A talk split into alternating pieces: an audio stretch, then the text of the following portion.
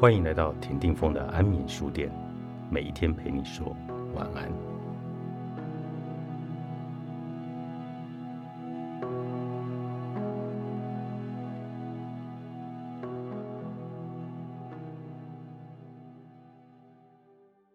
幸福不是凭空出现的，有机的生命是一种高价值的资源。是的，我就是在说各位，你与你的时间。你的力量与你的责任，你的肌肉与你的思考，全都是投入这个世界的原料。请原谅我这个仿佛在谈论石油而非人类的讨人厌的说法，但不幸的是，事实就是如此。对社会体系而言，不论是伙伴关系、家庭、乡镇、城市景观、美化协会、公司、家庭等等，你就是石油。你的周遭也会掀起分配资源的战争。珍贵的资源永远不会被闲置，不是你利用自己为自己付出时间与精力，就是其他人利用你。我向你保证，你的生活会一再的被填满。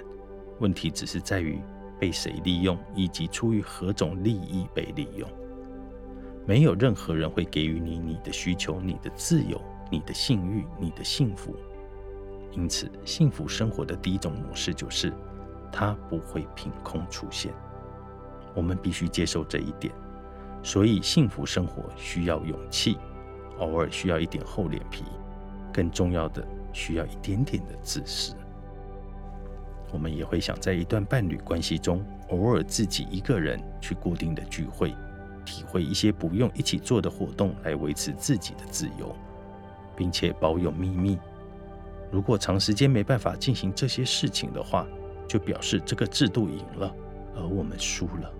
输了自己的自主权，也因此失去了自己。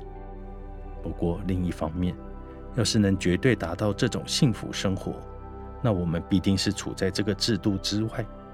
因为每天晚上都去固定聚会，便坚持自己需求的人，会对伴侣关系提出质疑。百分之百的自由与伴侣关系并不相容。我们必须对自己的自私有所节制，并聪明的应对。自我生活的分配适应是绝对必要的。我深信每个制度都仰赖于它自身的自主权，他希望人人都能服从他，但却不是绝对的属于他，因为这种胜利只会是惨胜。借由制度让人顺从而赢得来的东西，不具有任何的价值，只会留下一名服从的奴隶，却留不住能够为他继续努力的人。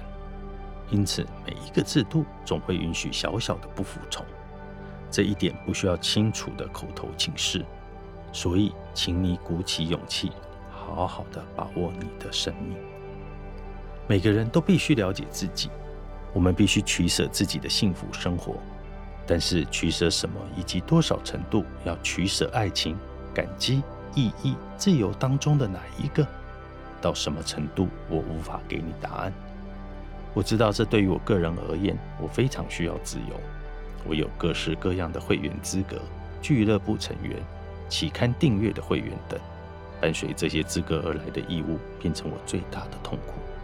譬如每一年一定能够得到沃夫冈湖畔边的度假小屋度假两次，我可能会心力交瘁，因为比起在这么漂亮的地区买一栋如此漂亮的房子。我更想要自由的去旅行，所以我是以租赁取代购买的类型。不动产对我而言代表了不自由，所以我尽可能租房子。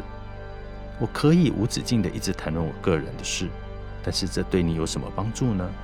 你有属于自己旁人不知道的动机。我甚至和尼采一样的坚持，我个人的判断就是我的判断，即便他人也有这个权利，也很难做到的。所以，好好照顾自己就好，不必来占据我的见解。所以，幸福生活的第二种模式与秘密，你必须要亲自找出它的含义。如果连目标是什么都不知道的话，你要怎么瞄准呢？请你把刚刚提过的词汇当作是物品放在手中，然后衡量一下，问问自己：这是我想要的吗？我需要这个吗？有多需要？这个方法也适用于外在需求强加在你身上的所有一切。因为现在的消费性商品世界确实充满了这些东西，到处潜藏着拯救的承诺以及幸福的保证。需求市场就是人性最大的市场，于是制造商对于一再尝试想要试用这些令人愉快的产品感到开心。但是，如果你手里握紧了所有的东西，翻手向上，打开手掌看看那些东西，并问自己：我真的需要这个吗？如果是的话，需要多少呢？你当然可以随意停留在享乐之事、百货公司。热门旅游与奢华餐厅，但在这之前，请你先停留在自己的身上。幸福生活是一个平衡的结果。最后，第三个与幸福生活相关的模式，就是一切只能透过平衡来实现。所有的生命都是可辩证的，它充满令人难以置信的极端状况，像是最高程度的禁欲与暴饮暴食、节制与滥交、责任与自私。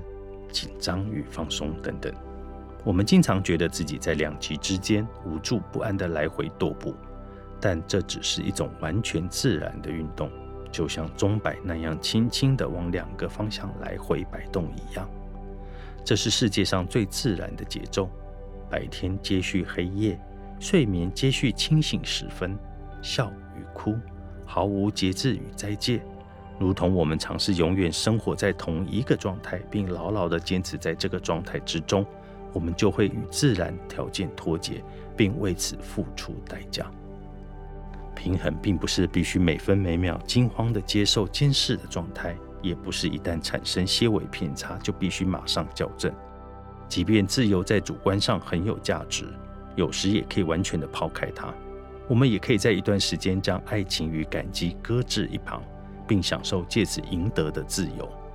平衡不代表在各方面都保持不冷不热，而是让一切事物透过时间与空间来取得平衡。为什么我们明明过得很好，却不快乐？哈洛德·科伊斯尔著，商周出版。